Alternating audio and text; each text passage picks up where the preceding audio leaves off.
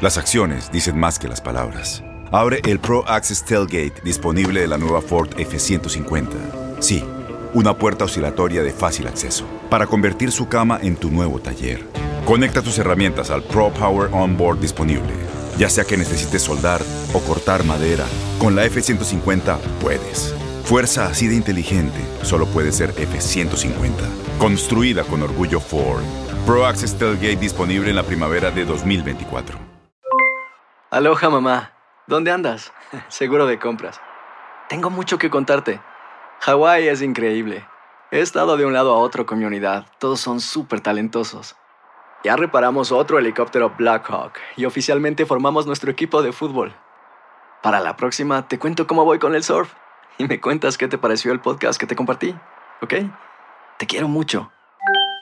Be All You Can Be, visitando goarmy.com diagonal español.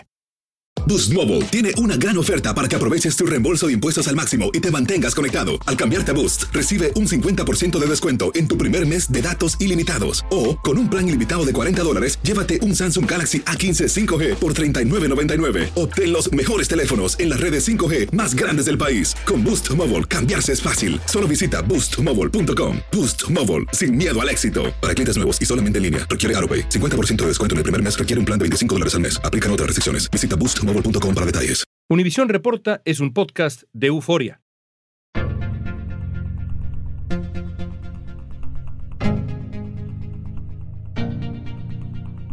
El pájaro ha sido liberado. Así, con ese tweet, Elon Musk anunció su compra de Twitter. Comenzó la era de Elon Musk a la cabeza de Twitter y las polémicas no se han hecho esperar. Hubo despidos masivos, se retiraron anunciantes, corrieron noticias falsas, todo en medio de una tremenda incertidumbre. Pagó 44 mil millones de dólares por esta red social. La red social que desde su creación ha sido considerada por algunos críticos como una herramienta para la polarización de las sociedades. Hoy vamos a platicar con un verdadero experto en el negocio de las redes sociales, Ismael El Kutsi, para tratar de entender qué busca Musk con esta compra. El Kutsi nos va a explicar qué beneficios puede obtener Musk al ser dueño de una red que no es líder en cantidad de usuarios, cuál puede ser su futuro y si tiene otras intenciones detrás de toda la polémica. No creo que la publicidad salve el negocio. No creo que sea tan tonto de pensar que va a montar este negocio para ganar dinero con la publicidad. Hoy es viernes 18 de noviembre. Soy León Krause y esto es Univision Reporta.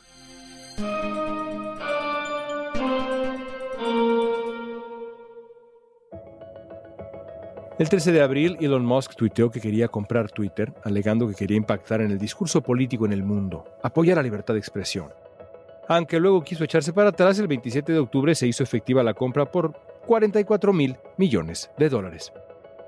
Ismael El Kutsi fue reconocido como uno de los 50 mejores influencers españoles de marketing en línea en Twitter, es cofundador de la plataforma de marketing de influencers Social Public y fue director de búsqueda de Bing, una empresa de Microsoft. Ismael, quisiera empezar haciendo un poco de historia. En términos generales, ¿cómo nace Twitter? ¿Cuál es su origen?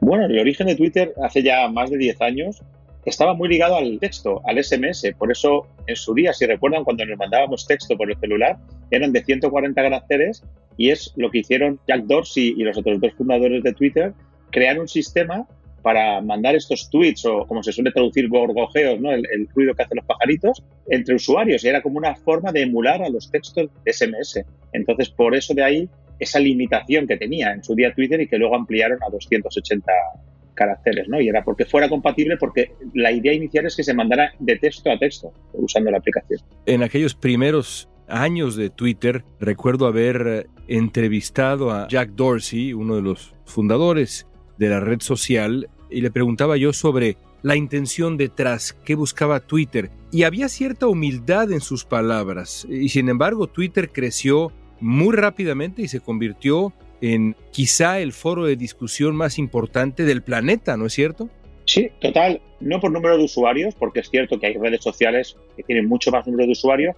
Lo que pasa es que hubo una adopción muy rápida de la gente que nos gusta la tecnología y lo que propició es que al final mucha gente de tecnología y periodistas usan Twitter. Creo, eso me lo podrás responder tú mejor que yo a ti, creo que los periodistas encontraron en Twitter la inmediatez, era la radio quizás. el estar informado en tiempo real, el enterarte ahora mismo de si hay un terremoto en China, pues te enteras antes por Twitter que por la televisión, por ejemplo, ¿no? Yo lo comparo mucho con la radio. Y entonces al llenarse de gente influyente en el ámbito de la tecnología y el periodismo, en las noticias, se convirtió en un foro de discusión enorme con mucha influencia. Como digo, por Facebook tiene casi 3.000 millones de usuarios, pero la influencia que tiene un usuario de Facebook no la tiene un usuario de Twitter. Digamos que el usuario de Facebook vamos allí para contar nuestras cosas, mostrar nuestras fotografías y para un uso más lúdico o de familia y en Twitter quizá un poco más profesional y por eso es con unos 300 millones de usuarios activos la red más, entre comillas, profesional donde se discuten cosas. Con el paso del tiempo se volvió esta herramienta fundamental que describes para muchas profesiones, para la convivencia, para la información, para muchas profesiones y muchas áreas del quehacer cotidiano de la humanidad, pero también polémica, Hablemos de lo negativo, porque lo positivo lo conocemos todos y es mucho, sin duda alguna, en cuanto a Twitter y en cuanto a las redes sociales. Te preguntaría, Ismael, ¿por qué Twitter ha sido tan útil como herramienta de desinformación? Bueno, al final porque tiene influencia, con lo cual, si no tuviera influencia, nos daría igual lo que pasara ahí.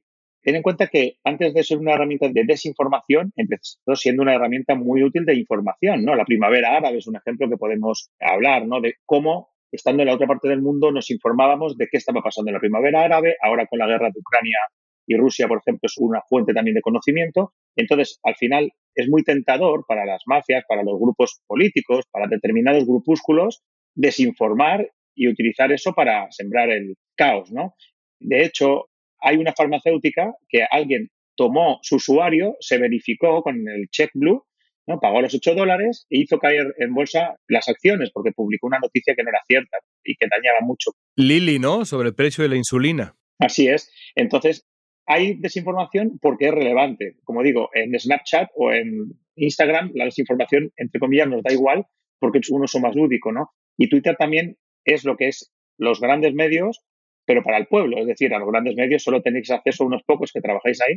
En Twitter tiene acceso mucha más gente a opinar y a proponer, ¿no? Es bidireccional, con lo cual es, como digo, al final, gente muy informada que son líderes de opinión en muchos ámbitos, en tecnología, en biología, en periodismo, etcétera, que es muy fácil intoxicar esa semilla para que luego difundan los rumores ¿no? por internet o por el mundo real. ¿no? Entonces, de ahí un poco el objetivo de tanta gente que intenta distorsionar los mensajes en Twitter. Pues ha, sido sin duda una década y fracción, 15 años más o menos apasionantes de Twitter que ahora nos llevan a un eh, momento polémico, por decirlo menos. La compra que hace Elon Musk de Twitter. ¿Cómo comienza el deseo de Musk de comprar Twitter? O, digamos, ¿qué antecedentes tiene Musk con el mundo de las redes sociales? Sabemos que es un innovador en muchísimos terrenos, pero en función de lo que es Twitter, de ese mundo, en términos, insisto, generales, ¿qué antecedentes tiene este hombre? Sí, porque mucha gente, el público general, quizá está centrado en Tesla, que es la compañía líder de Elon Musk, está centrado en, Starlink, en los satélites que está lanzando, que están, por ejemplo, ayudando a Ucrania, está centrado en la parte de SpaceX, de mandar cohetes a Marte y a la Luna, pero lo que poca gente quizás sabe es que Elon Musk es uno de los fundadores de PayPal, de lo que se conoció en su día como la PayPal Mafia, un grupo de fundadores que hicieron el primer, entre comillas, banco en Internet. No era un banco como tal, todos sabemos cómo funciona PayPal, pero la primera forma de mandar dinero de unos a otros en Internet hace muchos años ahí empieza su conocimiento del mundo de Internet y su fortuna realmente. O sea, con el dinero que sacó de la venta de PayPal es que montó los otros negocios. ¿Por qué digo esto y lo enlazo ahora con Twitter? Porque al final lo que se supone que está haciendo ahora es que quiere que Twitter sea una herramienta también para mandar dinero peer-to-peer. es decir, que yo te pueda mandar a ti, León, un dinero que tú se lo puedes mandar a otro compañero. Es decir, totalmente descentralizado, sin pasar por un banco central, sin pasar por el sistema FIA, ¿no? que es el sistema donde hacemos las transferencias. Entonces, por eso es interesante este movimiento que poca gente está viendo todavía. Dice, bueno, ¿por qué compro Twitter? Quizá por ego, porque es un usuario muy avanzado, ¿no? Quizá porque es un medio de comunicación con mucha influencia, ¿no? Al igual que Jeff Bezos compró el Washington Post, Elon Musk ha comprado Twitter, que es como el Washington Post de la era de los millennials, ¿no? Y de, los, de la gente que lleva unos años en Internet. Lo curioso es que él dice que va a crear una aplicación y, y son todas suposiciones, ¿no? Porque ya se sabe que también es una persona muy controversial y que hoy dice una cosa y mañana dice la contraria, ¿no? pero él dice que tiene un dominio registrado en Internet desde la época de PayPal que se llama x.com ¿no? y que va a hacer una super aplicación, algo similar a lo que es WeChat en China.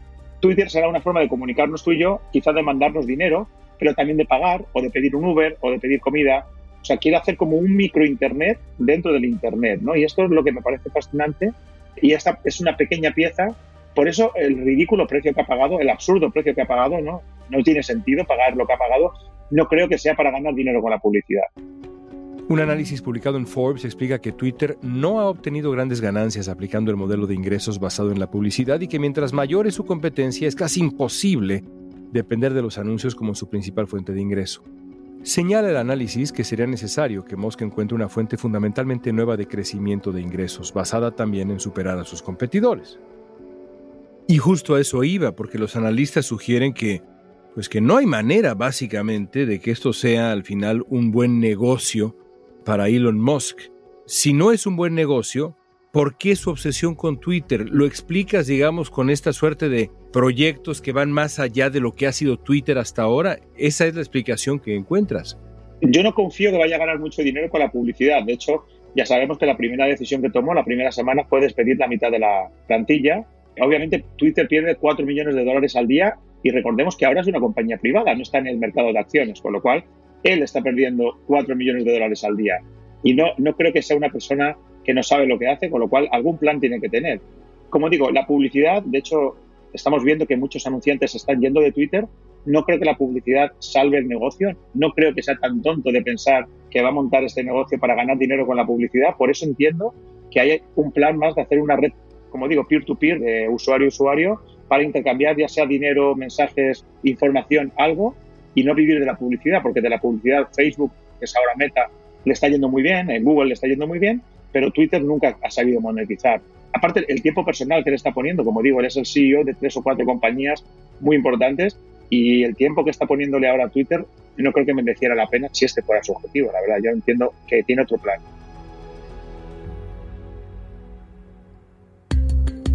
¿Qué pasa con la moderación de contenidos en Twitter en la era de Musk? Lo vamos a saber al volver.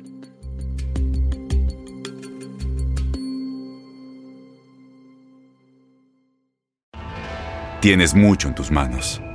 Pero con solo mover un dedo puedes dar marcha atrás con Pro Trailer Backup Assist disponible. Presentamos la nueva Ford F150 2024. Ya sea que estés trabajando al máximo o divirtiéndote al máximo, esta camioneta te respalda porque está hecha para ser una parte indispensable de tu equipo. Fuerza así de inteligente solo puede ser F150. Construida con orgullo Ford. Fuerza Ford. Aloha mamá, ¿dónde andas? Seguro de compras. Tengo mucho que contarte. Hawái es increíble. He estado de un lado a otro con mi unidad. Todos son súper talentosos. Ya reparamos otro helicóptero Blackhawk y oficialmente formamos nuestro equipo de fútbol. Para la próxima te cuento cómo voy con el surf y me cuentas qué te pareció el podcast que te compartí, ¿ok? Te quiero mucho. Be All You Can Be, visitando goarmy.com diagonal español. Boost Mobile tiene una gran oferta para que aproveches tu reembolso de impuestos al máximo y te mantengas conectado. Al cambiarte a Boost, recibe un 50% de descuento en tu primer mes de datos ilimitados. O, con un plan ilimitado de 40 dólares, llévate un Samsung Galaxy A15 5G por $39.99. Obtén los mejores teléfonos en las redes 5G más grandes del país. Con Boost Mobile, cambiarse es fácil. Solo visita boostmobile.com. Boost Mobile, sin miedo al éxito. Para clientes nuevos y solamente en línea, requiere AroPay. 50% de descuento en el primer mes requiere un plan de 25 dólares al mes. Aplican otras restricciones. Visita Boost Platicamos con un experto en marketing y redes sociales, Ismael El Kutsi, sobre Elon Musk y la compra de Twitter. Cuando Elon Musk se convirtió en el nuevo dueño de Twitter, despidió a buena parte de la nómina y a la junta directiva, alegando que no tiene dinero para sobrevivir y se autoproclamó como líder y director único de la empresa. Las primeras semanas de Musk en Twitter han sido, pues, por decirlo menos eh, caóticas. Ya decías tú que ha decidido despedir a, pues, básicamente toda la plana mayor de la gestión anterior. Ha comenzado a hacer cambios. ¿Qué opinas de esas primeras semanas? Bueno, creo que es una declaración de intenciones. Y de hecho, fíjate que la influencia que tiene Elon Musk que ha provocado que Meta, el antiguo Facebook, también despida a 13.000 trabajadores. Es decir, lo primero que hizo fue la primera semana despedir a la mitad de los trabajadores, bueno, despedir a la cúpula, sobre todo al CEO, que parece que le tenía bastante manía por las negociaciones que no habían acabado muy amigablemente entre ellos. El modelo de gestión de Elon Musk es muy personalista y normalmente no es muy, digamos, organizado. En último término, él quien decide. Tan solo minutos después de llegar a las oficinas de Twitter, despidió a los ejecutivos de esta empresa, incluyendo al presidente de la empresa. Despidió a la cúpula el primer día, despidió la mitad de la plantilla y a los otros les ha dicho, por ejemplo, que fuera teletrabajo, que vuelvan a trabajar y que tiene que hacer la compañía rentable. Entonces, por poner un ejemplo, la verificación azul, los, el cheque azul que ha implementado, le dijo a los ingenieros que lo implementaban en una semana o, podían no volver a trabajar nunca porque estarían despedidos. O sea que la verdad que ha sido mano muy dura. La gente no se lo esperaba, creo, que fuera tan duro, pero también ha mostrado convencimiento. Al final está claro que, que le está poniendo ganas y que no es tampoco un pasatiempo. ¿no? Twitter le puso freno a un nuevo servicio de verificación de cuentas por el que empezó a cobrar 8 dólares mensuales. Musk también trató de incorporar un pago de 8 dólares al mes para la verificación de usuarios, pero tuvo que echar marcha atrás porque comenzaron a aparecer cuentas falsas a nombre de periodistas, celebridades, empresas y hubo un caos en la red. Una de las primeras decisiones de Musk fue eso que mencionas, empezar a cobrar la famosa palomita de verificación que en un principio se pensó como un servicio para, digamos, darle autenticidad a cuentas, hacerlas confiables precisamente por este asunto de la desinformación y otros que tienen que ver con la influencia de quien tiene la famosa palomita. Me parece que son 400 mil usuarios con verificación en el mundo, si no me equivoco con las cifras. ¿Para qué quiso hacer eso Musk? Revisaba yo algunas cifras que sugerían que el ingreso que podía generarle el número de usuarios con Palomita era realmente mínimo que tardaría años en recuperar su inversión, años y años, décadas o más. ¿Para qué quiso hacer eso si resultó tan polémico? Bueno, yo creo que el gran problema al que se encuentra Twitter es, antes que la falta de ingresos, incluso la cantidad de spam, de robots, de cuentas falsas, de gente que se hace pasar por otro perfil.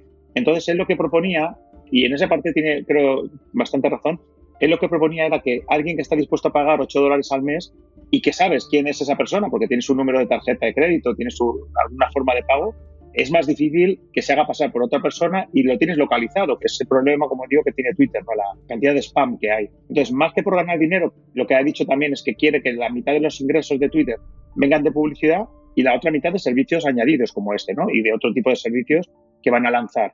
Entonces, más que por ganar dinero, que también, creo que era más importante el estar verificado, el saber que yo soy Ismael, que, he pagado 8 dólares y que mi cuenta es esta. Claro, todo esto se vino abajo cuando hay gente dispuesta a pagar 8 dólares y comprar el propio nombre de los más, que es lo que han hecho, ¿no? Han comprado el nombre de los más o el nombre de Twitter, el nombre de una farmacéutica y han usurpado esas identidades digitales. Un grupo de actores maliciosos utilizó esta herramienta para falsificar cuentas de personas que son populares, que son políticos, que son atletas. Entre las cuentas verificadas falsas estaba la de Nintendo, que tuiteó una imagen del personaje de videojuegos Mario haciendo un gesto inapropiado con la mano.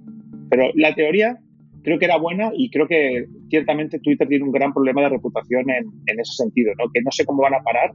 Él está afirmando que, que se ha reducido mucho el spam en estas dos primeras semanas. No sabemos si es cierto o no, porque también es alguien que exagera mucho ¿no? sus logros más que el dinero, yo creo que la intención era esa, hacerlo más real la plataforma.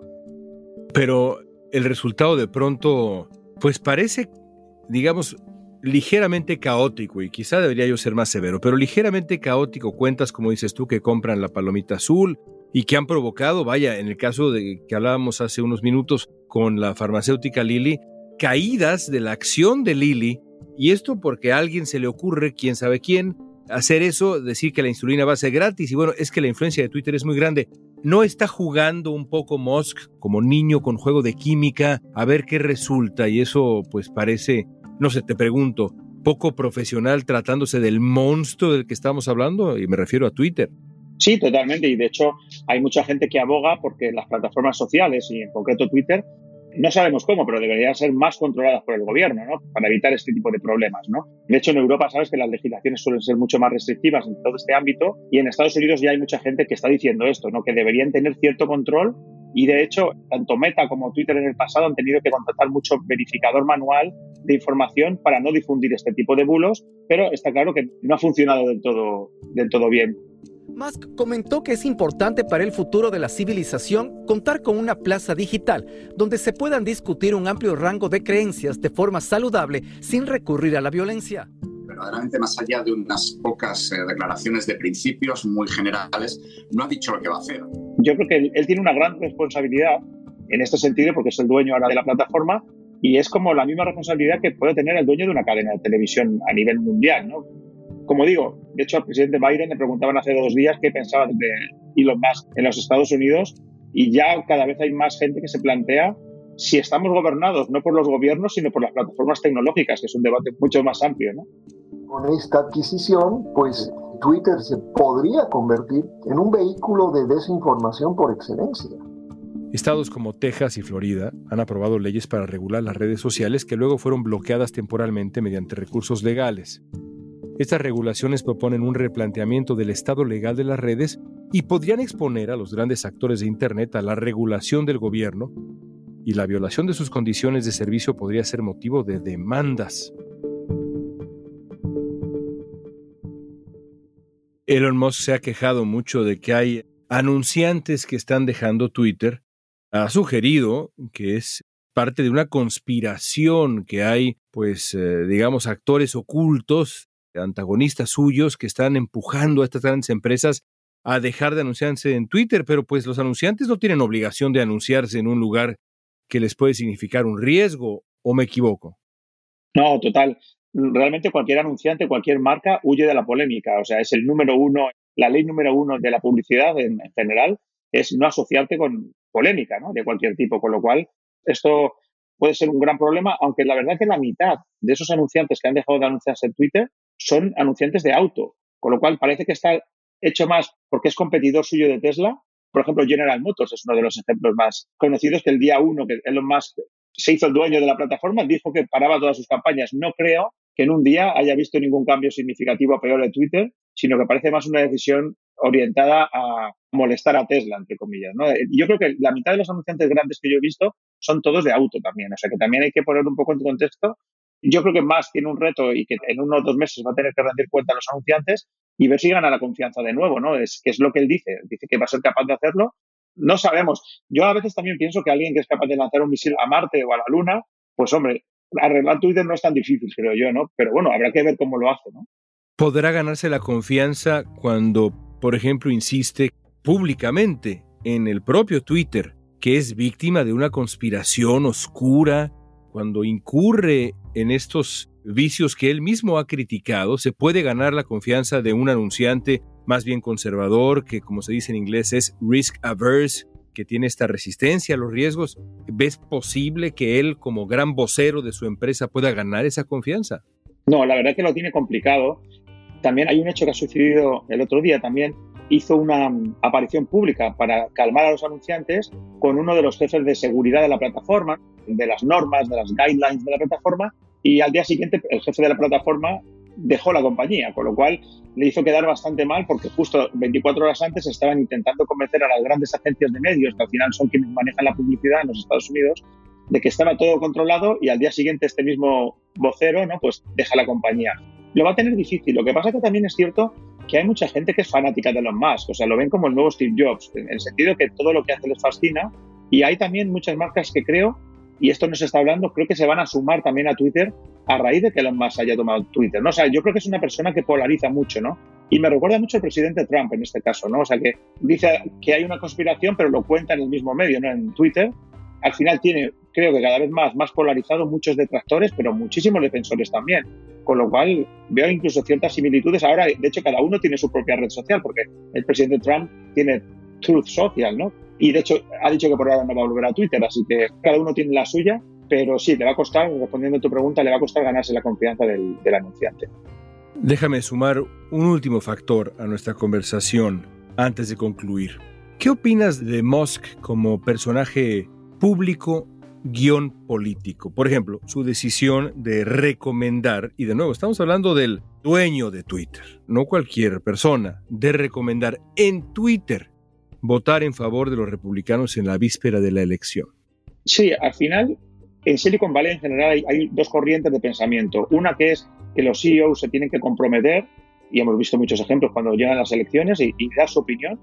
Es cierto que él ha dicho que animaba a votar a los republicanos para reactivar la economía y también es cierto que él ha dicho que nunca había votado republicanos antes, que él siempre había votado demócratas y que no era tampoco un extremo fan de los republicanos, ¿no? Yo creo que al final él siempre aboga por la libertad de expresión, ¿no? El freedom of speech y es un ejemplo más. O sea, al final él lo que dice es tenemos que ser libres de expresar lo que pensemos. En Europa eso nos da mucho pudor, al menos en, mi país, en España, pero siempre con educación. Es decir, la libertad de expresión no puede ser que se haga en un patio de colegio, que es lo que dice que quiere evitar que sea Twitter, ¿no? que, que se convierta en un patio de colegio donde la gente te haga bullying. También hay que pensar que es el hombre más rico del mundo y que creo que goza de una cierta impunidad que da el dinero, ¿no? Con lo cual, no creo que juegue con las mismas reglas que jugamos nosotros. The New York Times reportó que Elon Musk vendió 4 mil millones de dólares en acciones de Tesla para salvar a Twitter.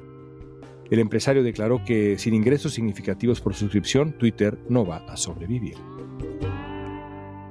Por último, te quiero preguntar, Ismael, ¿crees que Twitter va a sobrevivir? Y si es así, ¿qué Twitter va a sobrevivir? ¿Qué versión de Twitter sobrevivirá después de este periodo o a lo largo de este periodo de Elon Musk? Bueno, la verdad que sí creo que va a sobrevivir y de hecho creo que lo ha revivido, porque lo que es cierto es que los usuarios de Twitter estábamos bastante descontentos y al final era una aplicación que teníamos instaladas en el celular, pero que normalmente ya no teníamos tanto uso de ello. Ahora con TikTok, con Instagram, parece que estaba un poco de capa caída. Entonces yo creo que lo ha revivido, hay que ver cómo lo va a dejar ahora. Y de hecho, fíjate en la atención mediática que lleva este último mes, o bueno, casi desde enero que empezó a comprar acciones, la atención mediática que se le ha dado a Twitter, y yo creo que sí que, lo va a lograr también piensa que en Tesla están, yo diría que los mejores ingenieros del mundo, o casi, ¿no? O sea, el tipo técnicamente es muy bueno, sabe lo que quiere y al final tiene recursos para hacer lo que quiera. Alguien que ha sido capaz de vender acciones, 4 billones de dólares en acciones de Tesla para invertirlas en Twitter, aunque sea multimillonario, creo que por una cuestión de ego, yo creo que él tiene que demostrar que es capaz de hacerlo. Ya no solo por perder 4 billones o, o 40, ¿no? Sino por el ego que tiene ese ego bueno, ¿no? De hacer cosas, me refiero. Yo le doy bastante confianza, la verdad. Creo que es una de las pocas personas que para lo bueno y para lo malo no tiene presiones. No es un político, no es alguien que dependa de la administración Biden en este caso o de las leyes internacionales y eso le da una cierta libertad, ¿no? Entonces yo creo que, bueno, como innovador hay que darle, desde luego, como innovador para mí es el gran innovador de, de este siglo después de Steve Jobs, ¿no? Con lo cual hay que darle una oportunidad, yo creo. Ismael, gracias por tu tiempo. Qué fascinante conversación. Gracias. Gracias a ti, León. Un placer.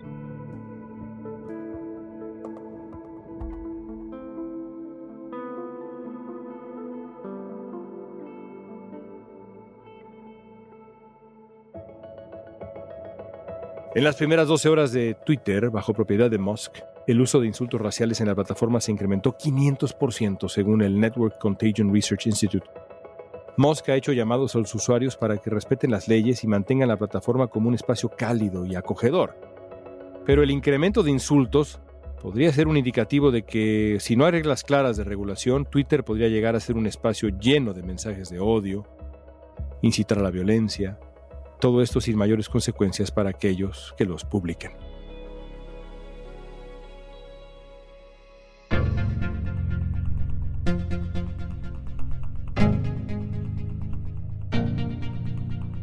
Esta pregunta es para ti, la misma que le hice a nuestro invitado. ¿Va a sobrevivir Twitter? Y de ser así, ¿qué Twitter va a sobrevivir? Usa la etiqueta Univision Reporta en redes sociales, danos tu opinión en Facebook, Instagram, Twitter o TikTok. Escuchaste Univisión Reporta. Si te gustó este episodio, síguenos, compártelo con otros. En la producción ejecutiva, Olivia Liendo. Producción general, Isaac Martínez. Producción de contenidos, Mili Supan. Asistencia de producción, Francesca Puche y Jessica Tobar. Booking, Soía González. Música original de Carlos Jorge García, Luis Daniel González y Jorge González. Soy León Krause. Gracias por escuchar Univisión Reporta.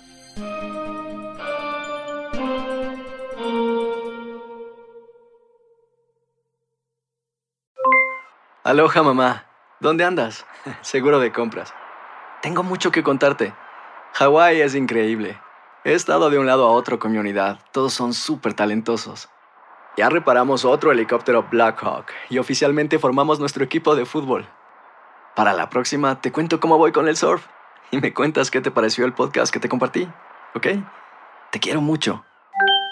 Be All You Can Be, visitando goarmy.com diagonal español. Boost Mobile tiene una gran oferta para que aproveches tu reembolso de impuestos al máximo y te mantengas conectado. Al cambiarte a Boost, recibe un 50% de descuento en tu primer mes de datos ilimitados. O, con un plan ilimitado de 40 dólares, llévate un Samsung Galaxy A15 5G por $39.99. Obtén los mejores teléfonos en las redes 5G más grandes del país. Con Boost Mobile, cambiarse es fácil. Solo visita boostmobile.com. Boost Mobile, sin miedo al éxito. Para clientes nuevos y solamente en línea, requiere AroPay. 50% de descuento en el primer mes requiere un plan de 25 dólares al mes. Aplican otras restricciones. Visita Este abril te invitamos a nuestra feria virtual Univisión Contigo rumbo a la universidad. Conéctate virtualmente con representantes de colegios y universidades en la costa este, desde Nueva York a Florida. Aprende sobre ayuda financiera, becas y otros recursos para continuar tu educación. Regístrate para asistir y para la oportunidad de ganar una tableta. Te esperamos en Univisión Contigo rumbo a la universidad del 3 al 9 de abril. Regístrate ya en univision.com diagonal universidad.